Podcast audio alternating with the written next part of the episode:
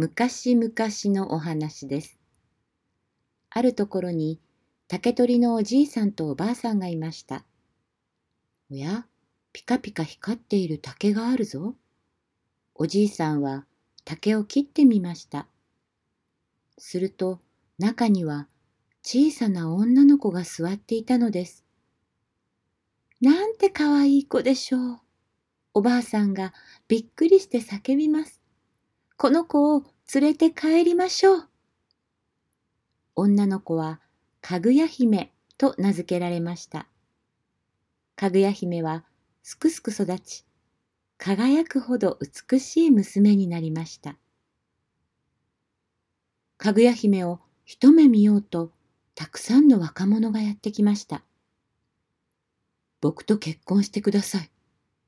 いやいや、ぜひ私の妻に。中でも熱心なのは五人の貴公子でした。素敵な贈り物を差し出します。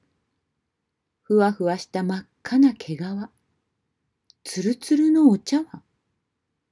キラキラ輝く真珠の木。どれも素晴らしいものでしたが、私は誰とも結婚しません。かぐや姫は見向きもしませんでした。それから三年が経ちました。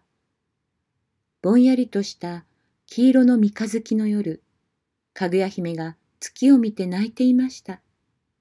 おじいさんは訳を尋ねました。実は私はこの世のものではありません。次の満月の夜、月に帰らなくてはいけないのです。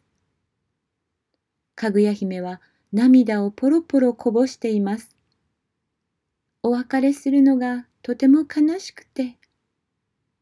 おばあさんはかぐや姫をぎゅっと抱きしめました。そんなことさせませんよ。村のみんなに頼んで助けてもらおう。満月の夜、かぐや姫の家には村中の人が集まりました。かぐや姫を守るんだその時です。空からキーンと鋭い光が差してきました。眩しくって誰も目を開けていられません。光の中から天女の声が聞こえました。かぐや姫、お迎えに参りました。さあ、月へ帰りましょう。なんて優しくてきれいな声でしょう。月の世界はとても素晴らしいところに違いありません。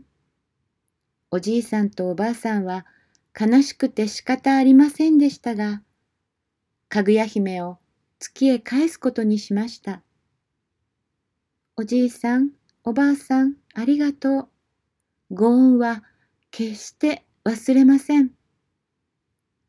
かぐや姫は光に包まれ、天高く登っていきました。